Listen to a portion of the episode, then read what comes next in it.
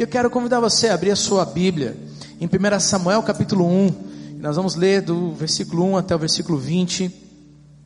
Esse é o texto que vamos estudar hoje. E a gente já orou pelas aflições, pela, por aquilo que está angustiando a tua vida e a minha. E é sobre isso que o Senhor conversou comigo, sobre é, para partilharmos juntos aqui, para estudarmos juntos. Como a gente pode vencer as angústias que estão é, todo o tempo nos envolvendo, nos afligindo? Como é que a gente consegue superar com o Senhor essas dores, essas preocupações que tanto vêm ah, dia a dia na nossa mente, na nossa vida, ainda mais num tempo tão difícil como esse que nós estamos vivendo no Brasil? E eu creio que com essa palavra nós podemos ser edificados, visitados pelo Senhor mais uma vez. E por isso queria te pedir para acompanhar na sua Bíblia ou aqui na tela, para que a gente possa ler, desfrutar da palavra de Deus, porque ela é a fonte para o nosso estudo nesse tempo aqui. Vamos, vamos ler juntos. 1 Samuel, capítulo 1, versículos de 1 a 20. Minha versão diz assim: Havia certo homem de Ramataim, Zufita, dos montes de Efraim, chamado Eucana, filho de Jeroão, neto de Eliú e bisneto de Tou, filho do Efraimita Zufi. Ele tinha duas mulheres. Uma se chamava Ana e a outra Penina. Penina tinha filhos. Ana, porém, não tinha. Todos os anos esse homem subia de sua cidade a Siló para adorar e sacrificar ao Senhor dos exércitos. Lá, Rofni e Finéias, os dois filhos de Eli, eram sacerdotes do Senhor. No dia em que Eucana oferecia sacrifícios, dava porções à sua mulher Penina e a todos os filhos e filhas dela. Mas a Ana dava uma porção dupla, porque amava, mesmo que o Senhor a houvesse deixado estéreo. E porque o Senhor a tinha deixado estéreo, sua rival a provocava continuamente a fim de irritá-la. Isso acontecia ano após ano. Sempre que Ana subia à casa do Senhor, a sua rival a provocava e ela chorava e não comia. Eucana, seu marido, lhe perguntava: Ana, por que você está chorando? Por que não come? Por que você está triste? Será que eu não sou melhor para você do que dez filhos?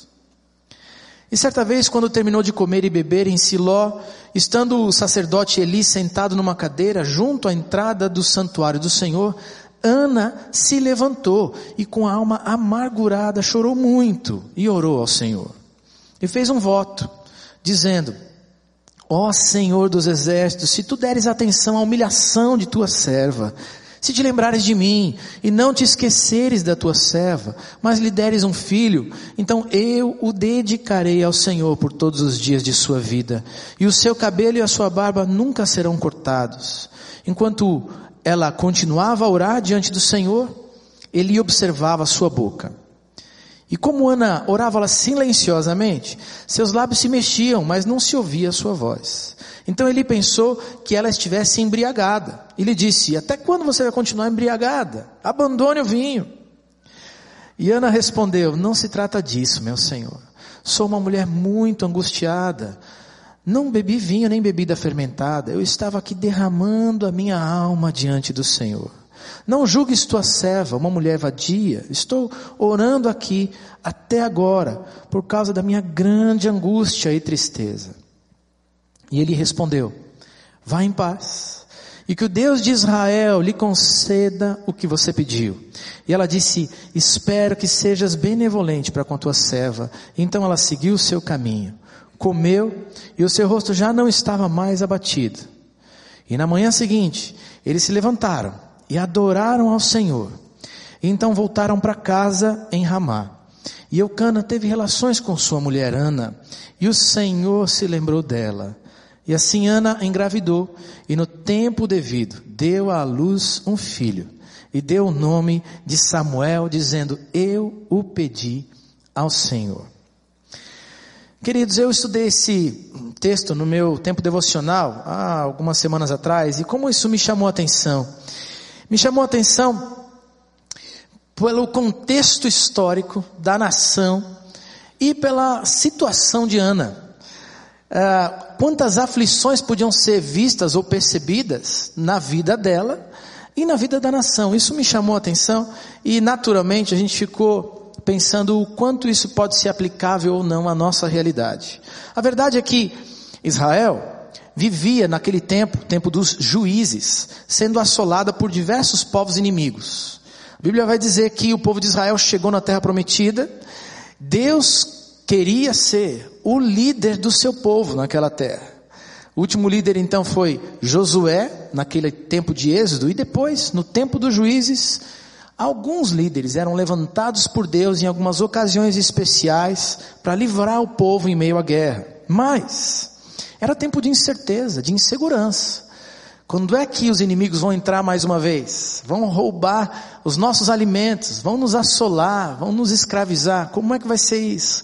Tempo de insegurança na vida do povo. E é interessante que também existia uh, um distanciamento de Deus, porque o povo de Israel, estando na terra, passa a adotar muitos dos costumes dos povos vizinhos e começa a adorar deuses que não o próprio Deus, o Deus verdadeiro, o Deus do povo de Israel, o Deus de Abraão, Isaac e Jacó, o Deus que tinha tirado do Egito, eles passam a adorar outros deuses. É interessante também que dentre o povo, por causa dessa, desse distanciamento, existia um certo silêncio da parte de Deus. E muito triste, inclusive, era o fato de que as pessoas colocadas por Deus para serem uma referência para o povo, para ajudar o povo a se aproximar de Deus, os próprios sacerdotes viviam corrupção, viviam uma vida corrupta.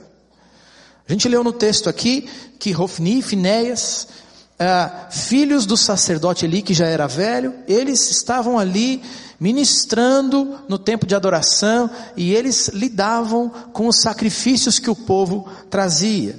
Mas o próprio livro, nesses próximos capítulos, vai dizer que Rofni e Finéias roubavam do sacrifício, pegavam uma parte do sacrifício que deveria ser colocada para Deus e tiravam para eles para benefício próprio, e que eles não só é, é, praticavam esse costume corrupto, né, de, de roubar parte desses alimentos, mas também viviam se prostituindo, e o próprio sacerdócio, que deveria ser santo, que devia ser referencial de Deus para aquele povo, estava contaminado pelo pecado, e por causa dessas coisas todas, Deus silenciava por várias e várias vezes, uh, nesse momento histórico do povo, ainda que quisesse livrá-lo, ainda que quisesse visitá-lo, ainda que quisesse abençoá-lo. Todo esse quadro em si já pode nos ajudar a pensar como viviam aqueles eh, israelitas naquele momento: caos social, insegurança, eh, a, a corrupção nas lideranças, inclusive religiosas, algo que talvez possa ser parecido com um pouco do que a gente vive nos nossos dias hoje, com muita tristeza.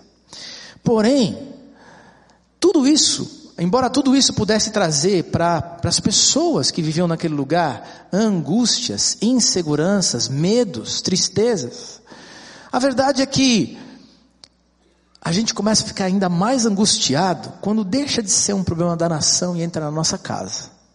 Não é assim? Quando passa a doer na gente de algum jeito. E aí a gente olha para a história de Ana que no meio desse contexto vivia os seus, suas lutas e os seus dilemas dentro da sua casa. A história vai dizer que ela era esposa de Eucana, que tinha uma outra esposa, e então elas viviam ali em certa competição dentro daquela casa, e que Penina, a outra esposa, porque tinha filhos, zombava de Ana constantemente.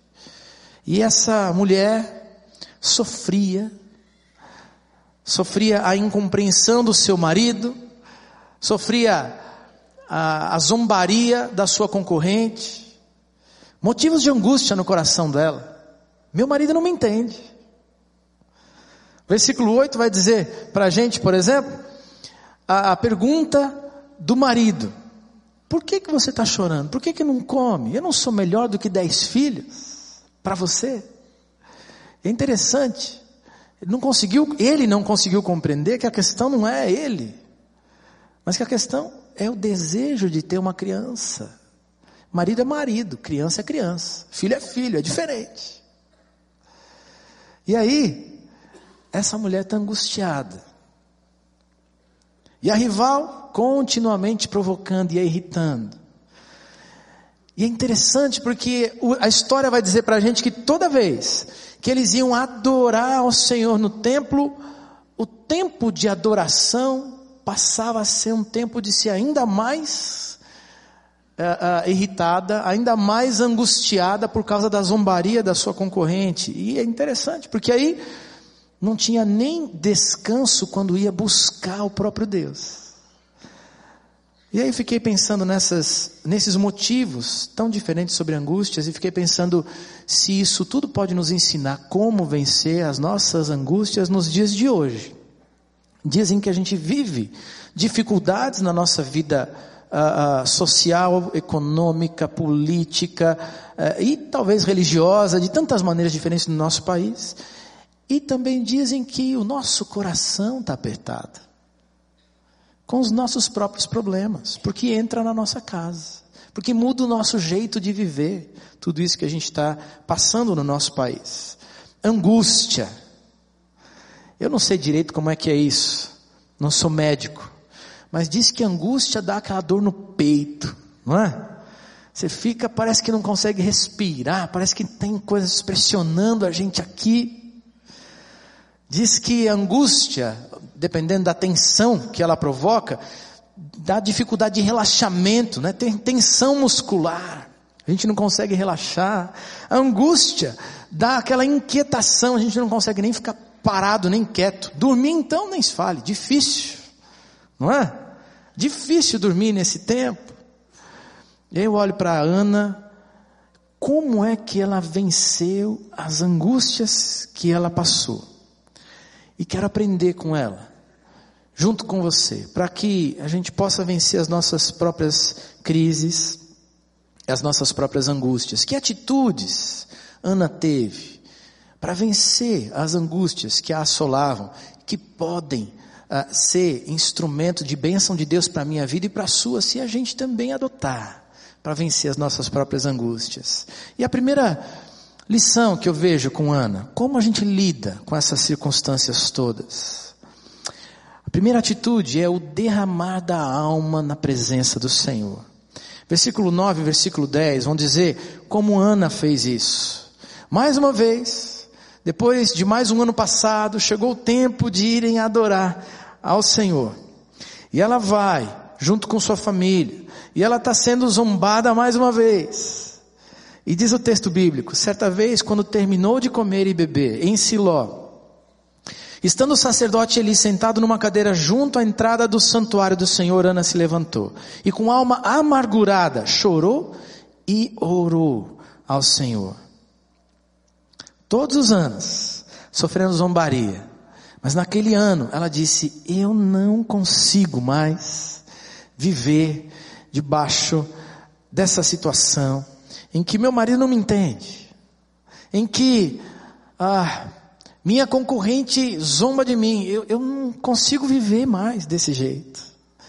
E aí ela faz algo que a gente deveria fazer constantemente e normalmente só fazemos quando é última última situação na vida da gente. Depois que tudo deu errado, depois que nada funcionou, a gente faz. Mas sabe o que ela fez? Naquele ano, ela disse: Eu vou buscar o Senhor. Eu vim para o templo, mas eu vou derramar minha alma na presença desse Deus, porque Ele é capaz de tirar a angústia do meu coração e de me dar vida. E ela fez isso.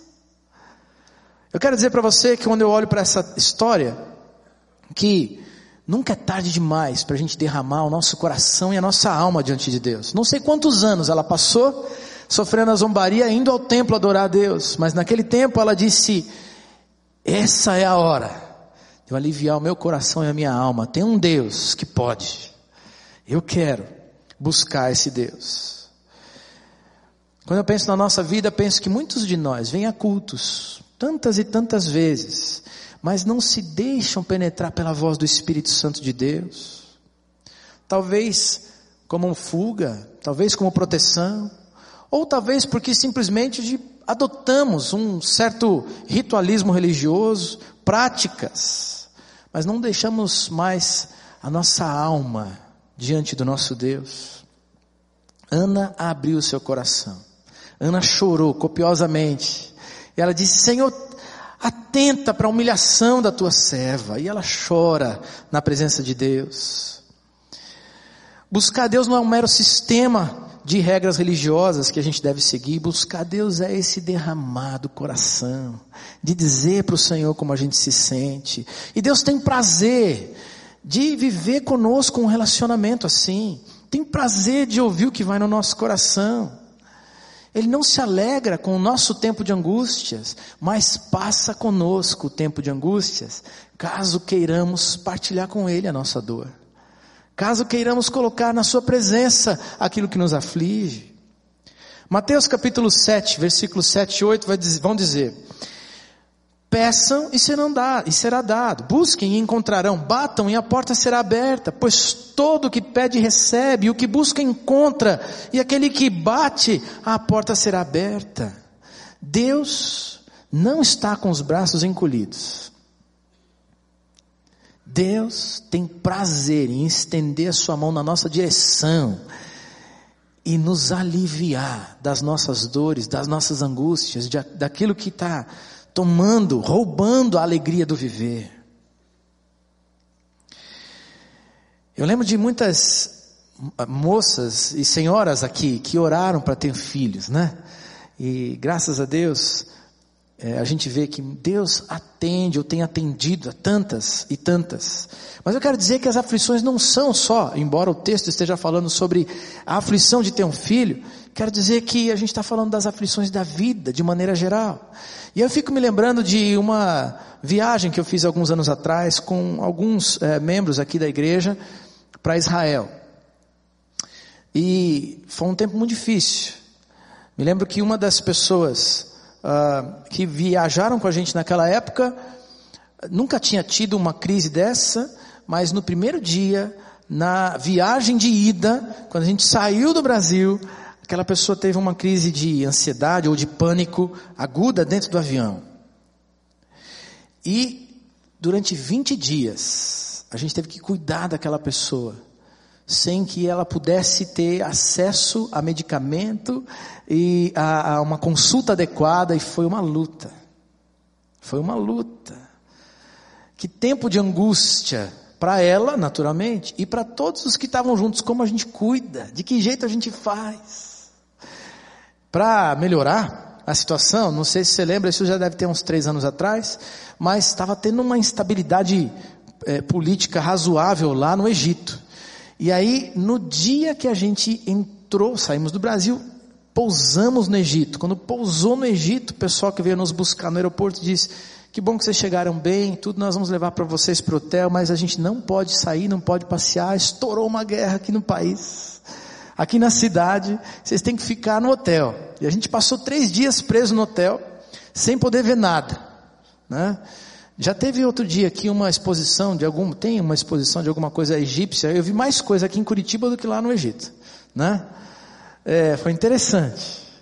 Mas eu me lembro quantas dificuldades, quantas dificuldades e cada dia era uma luta. Me lembro também que num certo tempo, eram 20 dias de viagem, eu não tinha dado uma semana ainda, eu estava acabado, gente. Senhor, como é que eu faço para cuidar dessas situações que são tão maiores do que eu? Estou fora do meu país, a gente tal. E a gente foi muito bem, eh, vamos dizer assim, assessorado por, pela empresa, a gente foi, o, o, grupo todo, né, se envolveu, foi, foi uma benção, mas eu me lembro que cada dia, no final de tudo, depois de, de visitar, tantos lugares, depois de fazermos os estudos com o grupo, depois de pregarmos algumas mensagens ali, a gente ia para o quarto, tinha algumas horas ali do sono, mas eu tinha que ir para o chão, joelho no chão na madrugada, e Senhor, alivia a minha angústia, porque eu não quero ter uma crise como é, essa pessoa está tendo, porque olha Deus, eu estou preocupado e estou angustiado aqui nesse lugar. Queridos, quando a gente derrama o nosso coração na presença do Senhor, Ele, Deus Todo-Poderoso, nos acode. Ele nos livra. E eu posso dizer, se, se tivesse tempo, de inúmeros detalhes dos milagres que Deus fez naquela viagem, para a gente poder terminar, curtir, conhecer, crescer na fé e voltar. Mas eu me lembro de uma delas, quando a gente tinha que sair da Jordânia e entrar em Israel. A gente ia fazer isso ah, por terra, e quando a gente chegou na fronteira, tinha uma fila, mais uma fila, uma fila, né? De, de gente para poder entrar no, naquele país.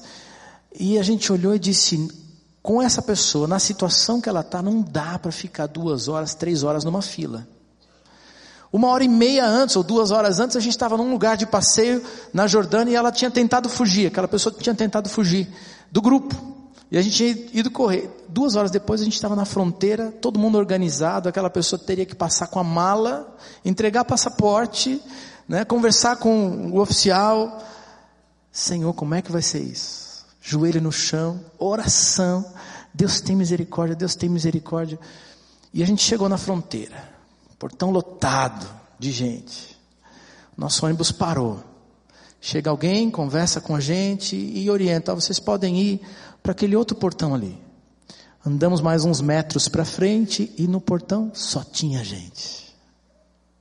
Ninguém na fila. Descemos, demos a mala para a pessoa, passaporte na mão, conversamos tudo, vamos lá. E a pessoa pegou todo o documento dela que precisava pegar, caminhou, chegou até o oficial, apresentou os documentos, como se nada tivesse acontecido, e a gente passou na paz do Senhor. E quando entrou em Israel, conseguimos a consulta que ela tanto precisava, depois de mais de 15 dias de viagem. E o Senhor nos abençoou de maneira tremenda. Porque Ele é Deus, Ele ouve oração. Eu não sei qual é a angústia que você traz no seu coração hoje, mas eu quero dizer, Deus se interessa por você. E assim como Ana, num templo, derramou o seu coração na presença de Deus, chorou e colocou as dores da alma diante desse Deus, você também pode fazer. Hoje neste lugar. Oramos com as nossas mãos levantadas pelas nossas angústias aqui. Você pode fazer hoje nesse lugar. Você pode fazer onde você estiver, na sua casa, no seu trabalho. Não deixa de colocar as tuas questões diante de um Deus todo poderoso. Ele tem prazer em ouvir e em acudir aqueles que o buscam de todo o coração. A segunda atitude, a segunda atitude de Ana, para vencer as suas próprias angústias, que eu creio são importantes, é importante para a gente também poder vencer as nossas hoje. A disposição de se comprometer com Deus e fazer parte daquela solução do problema. É interessante isso. Se comprometer. Ana fez um voto com Deus. Ana fez um voto. Num tempo em que a gente tem tanta dificuldade de se comprometer. Quem é que quer se comprometer hoje? Se comprometer dá trabalho, né? Se comprometer quer dizer que você vai ter que ter uma reunião com alguém, quer dizer que você vai ter que abrir espaço na tua agenda, vai ter que abrir mão de alguma coisa para poder. Compromisso ninguém quer. Mas Ana fez um voto com Deus. Versículo 11 vai dizer: E fez um voto dizendo: Ó Senhor dos exércitos, se tu deres atenção à humilhação da tua serva, te lembrares de mim, não te esqueceres da tua serva, mas lhe deres um filho, então eu o dedicarei ao Senhor por todos os dias de sua vida, e o seu cabelo e a sua barba nunca serão cortados. Você quer vencer aquilo que te angustia? Então esteja disposto a se comprometer com Deus. Ana chorou, mas fez mais do que isso. Fez um voto para com Deus. Alguns talvez possam pensar que Ana quis fazer uma barganha com Deus. Né? Olha, o Senhor me dá, eu te devolvo. Eu não creio assim, sabe por quê? Porque a motivação da barganha é reter. A motivação da barganha com Deus, da chantagem com Deus é: eu quero para mim. E Ana não fez isso. Ana faz um voto com Deus E ela se compromete e se sacrifica. Senhor, se o Senhor me der um filho, ele é teu. Vai ser para o Senhor, eu devolvo para o Senhor. Então Ana, ao invés de uma chantagem, ela faz algo muito, muito profundo. Ela está disposta a sacrifícios para que a bênção do Senhor chegue. Senhor, eu preciso da tua boa mão na minha vida, mas eu estou disposta a pagar preço se for preciso. E Ana se humilha na presença de Deus, mas faz esse compromisso tão grande. Ela diz: Eu sou serva, eu sou apenas serva. Se o Senhor me der, eu quero continuar sendo serva. E o filho vai ser servo. Esse filho vai ser consagrado ao Senhor. Num tempo de escassez espiritual naquele povo, Deus podia ver alguém como Ana, que em meio às suas próprias angústias, tinha capacidade de olhar para os planos e propósitos de Deus e se alinhar a esses planos, dizer: Senhor, este homem, esse filho vai ser uma bênção nas tuas mãos, se o Senhor me der, ele vai ser servo do Senhor para esse tempo de escassez espiritual. Ana me ensina sobre a motivação pela qual eu quero buscar Deus, no meio da angústia. O foco não está em satisfazer os meus desejos pessoais, mas alcançar a graça de Deus para minha vida e permanecer adorando e me comprometendo e servindo a Deus com tudo que eu sou e com tudo que eu tenho. Quanta gente busca Deus hoje com um, sentimento utilitarista. A gente vem para cá buscando a bênção. Deus, será que o Senhor pode me dar? Queridos, não há nenhum problema em pedir, mas a motivação está correta está disposto a fazer compromissos com Deus e a se sacrificar para que a graça e a bênção de Deus entrem na sua vida, no seu lar, para que as angústias sejam vencidas e um tempo de paz, de alegria possa nascer dentro do seu lar, da sua casa, da sua vida. Comprometa-se com o Senhor. Comprometa-se com o Senhor. Ontem eu estava assistindo um documentário sobre a vida de Martin Luther King. Eu não vou conseguir resumir tudo para você, não vou lembrar de tudo, mas na década de 50, esse pastor americano se envolve na luta contra a segregação racial nos Estados Unidos. Esse homem é o homem que, numa das suas pregações, fala aquela frase famosa que todo mundo guarda, né? Eu tenho um sonho. O sonho em que um dia nós estaremos unidos nessa nação, seremos um só povo sem segregação, com direitos iguais, e, e ele compromete a sua vida. Não foi um homem só dos púlpitos, foi um homem das ruas. Ah, os documentários vão dizer quantos e quantos anos ele andou conversando e, e, e, e liderando marchas pelas cidades pacíficas, apanhando e, conduzindo e ajudando aquele povo negro a também a, a, a permanecer lutando pela paz sem revidar. Permanecer lutando pelo seu direi pelos seus direitos sem revidar. E aquela nação vai sendo transformada pelo amor que existia no coração daquele povo negro norte-americano e que nasceu no coração de Deus, colocado no coração daquele homem, de Deus naquela terra, naquele tempo. Os documentários vão dizer que lá nos idos, início de 1950, 51, ele começa a fazer todo esse envolvimento e ele vai morrer lá em 68 quase.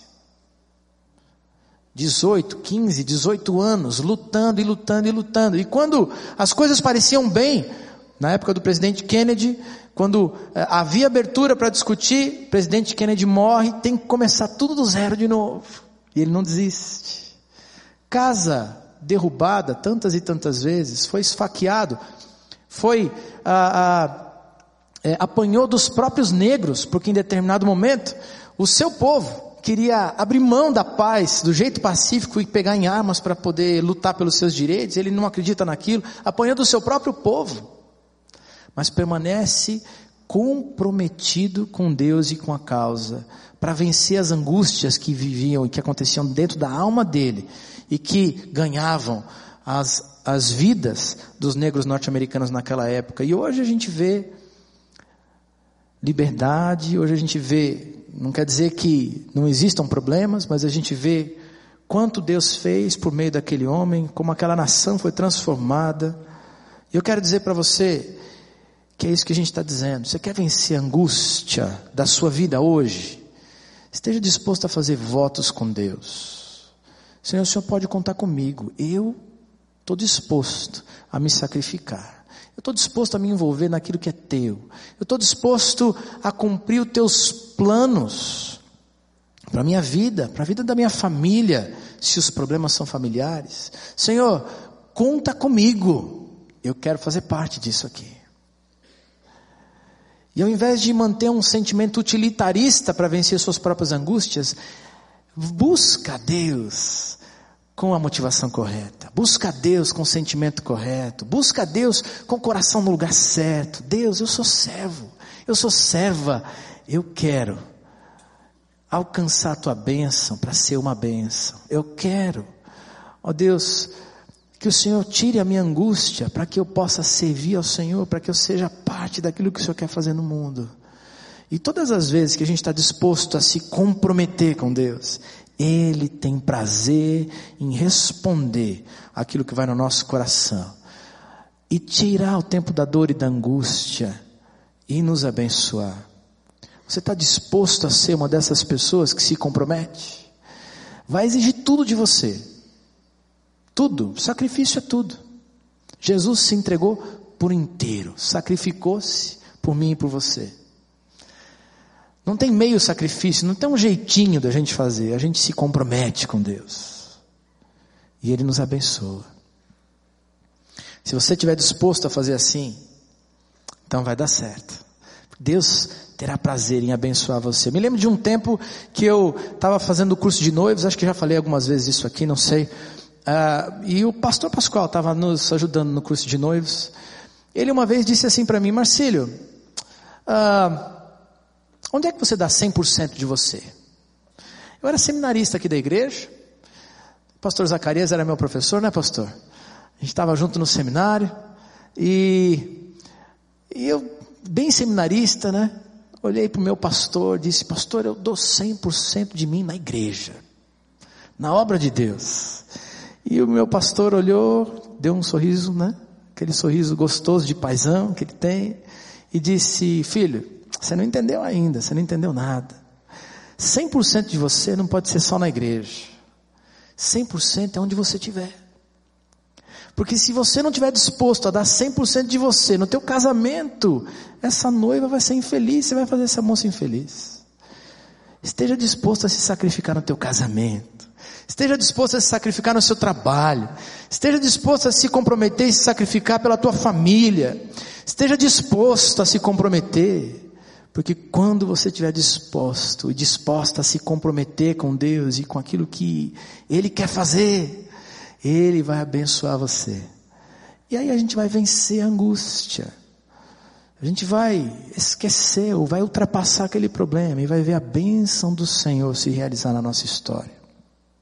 Última atitude de Ana para a gente estudar hoje. Ah, no versículo 18 vai dizer que ela encheu-se de esperança. Isso parece estranho. O versículo 18 vai dizer: Espero que sejas benevolente para com a tua serva. E então depois de chorar, de se derramar na presença de Deus, ela seguiu o seu caminho, comeu, e o seu rosto já não estava mais abatido. É o que a palavra de Deus diz. Ela voltou para sua casa. Não quer dizer que imediatamente ela engravidou, mas ela adotou uma postura de abraçar pela fé a alegria e a esperança de Deus. Eu quero dizer para você, que a terceira atitude que eu e você precisamos abraçar para vencer os tempos de angústia na nossa vida é escolher pela fé abraçar o futuro certo que Deus vai dar. E encher a nossa vida de esperança, uma esperança que não é vã, é certa porque há um Deus todo-poderoso que ouve a nossa oração e que é por nós. Ana chorou, buscou a Deus no seu coração, fez votos com Deus, mas decidiu se alegrar. Alguém que teve uma atitude parecida com a dela, segundo Samuel, vai dizer que o rei Davi, num determinado momento da vida, fez algo semelhante. A história conta que ele teve um filho com uma mulher, fruto de um pecado, e que Deus disse a ele que aquele filho, por causa do pecado, é, não viveria. E quando aquela criança nasceu, Davi ora e jejua e se derrama na presença de Deus, e ele jejua, e ele se sacrifica, e num determinado momento alguém vem dar notícia para ele, os seus servos, olha, a criança faleceu. E Davi, aliás, os servos estavam ali preocupados, como seria a reação de Davi, já que ele estava tão contristado naquele momento todo enquanto a criança era viva. E Davi se levanta, a palavra de Deus diz em 2 Samuel capítulo 12, versículos 20 a 23, depois você pode conferir, nós não vamos ler agora. Ele se levanta, se perfuma, se perfuma, come, consola sua esposa e segue a vida. Interessante porque, como alguém que está tão triste, angustiado como o Davi ou como Ana, é, pode agora fazer uma oração e se levantar e voltar a abraçar a esperança. Parece algo insano, algo de alguém que não está muito bem no seu juízo. A resposta vem da fé em quem eu creio. Quem é o Deus alvo da nossa fé? Para quem eu me derramo? Para quem eu derramo as angústias do meu coração? É para algum Deus, como os deuses das terras vizinhas que o povo de Israel estava adorando? Ou é o Deus verdadeiro, todo-poderoso, Senhor dos senhores, Senhor dos exércitos, Deus dos deuses, Pai amoroso, Pai bondoso, cheio de misericórdia. E quando a nossa fé é depositada no único Deus verdadeiro, então nós podemos ter esperança, porque Ele não falha. Quando se tem essa fé no Senhor, crendo de todo o coração, em quem Ele é e o que Ele pode fazer, é possível abraçar essa fé ou essa esperança, essa alegria e derrotar as angústias da nossa alma.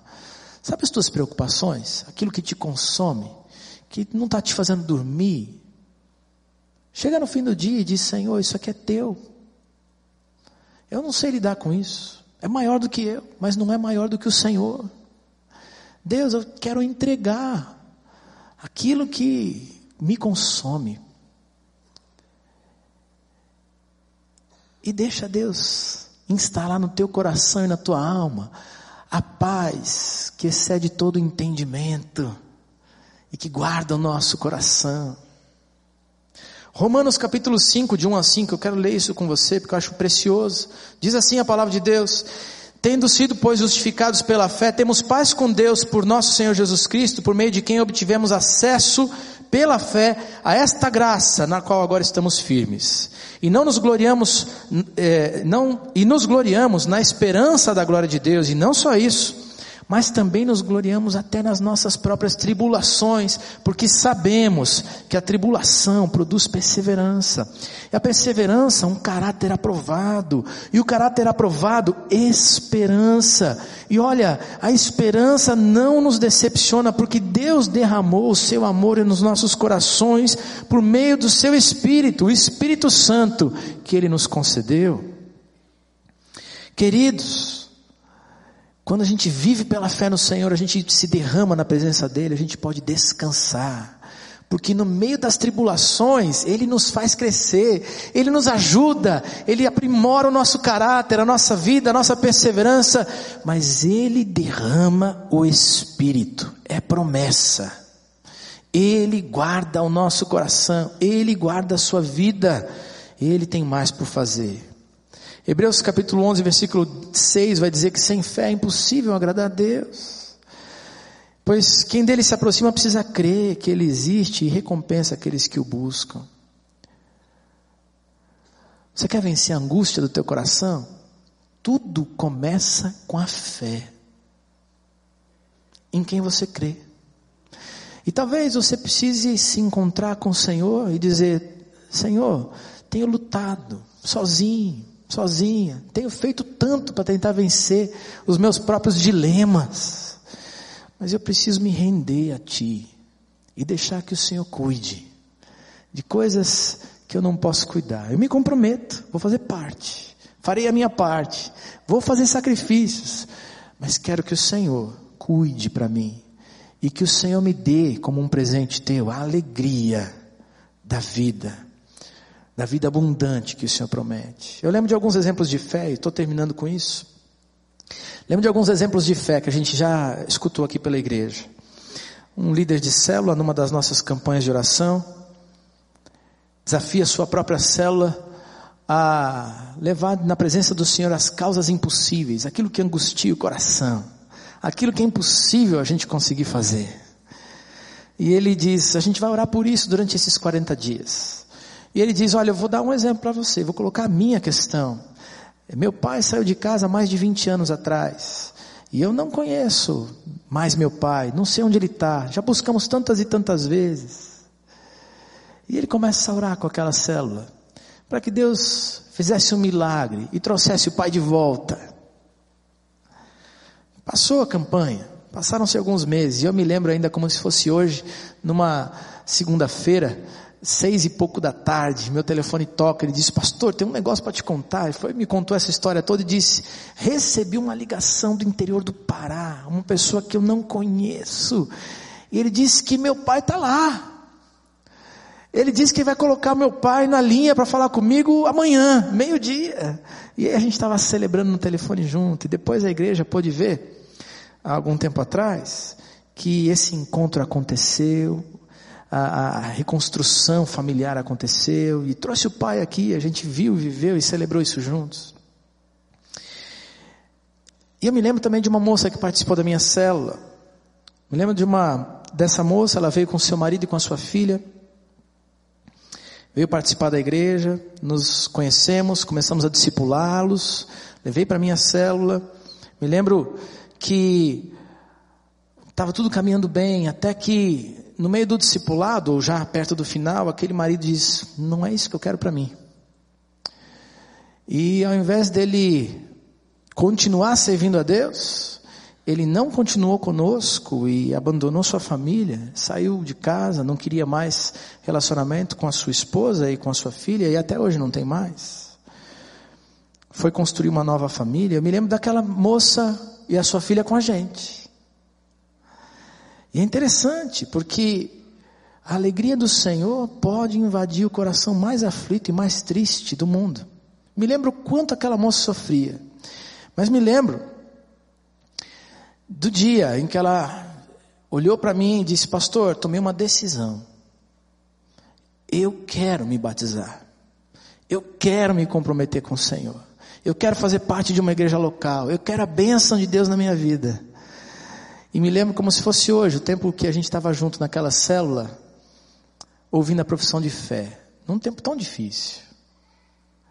Me lembro das dificuldades financeiras que ela travou, a gente tentou, na medida do possível, ajudar.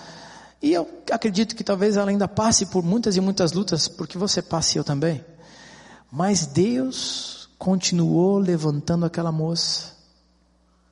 Deus continuou segurando na mão dela ela está entre nós, ela batizou-se, ela é membro ativa dessa igreja, serve ao Senhor conosco, sua filha está entre nós, servindo o Senhor aqui nos adolescentes da igreja, ela hoje se envolve nas células, essa moça, ela se envolve na parte de adoração dessa igreja, está aqui nos conduzindo em adoração tantas e tantos domingos aqui, e eu olho e digo, Deus, que coisa maravilhosa, o Senhor nos permite viver alegrias, que vão além das nossas dores e das nossas angústias. O Senhor tem poder para isso. Eu quero dizer para você que eu não sei como funciona. Não sei direito. Mas eu sei que é possível viver além das suas angústias e das suas aflições. Porque Deus é maior. E Ele tem respostas. E Ele pode nos permitir viver alegria e esperança, mesmo em meio as aflições da nossa vida.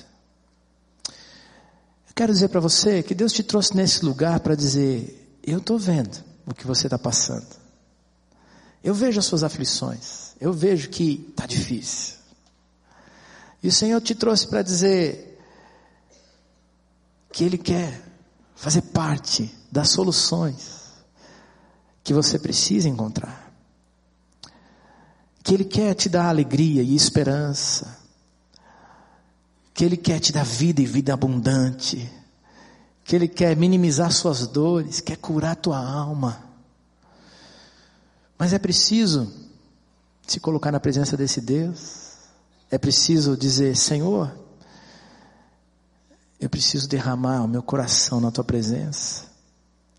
É preciso estar disposto a se comprometer com Ele pela fé. E então a alegria e a esperança vão inundar o nosso coração.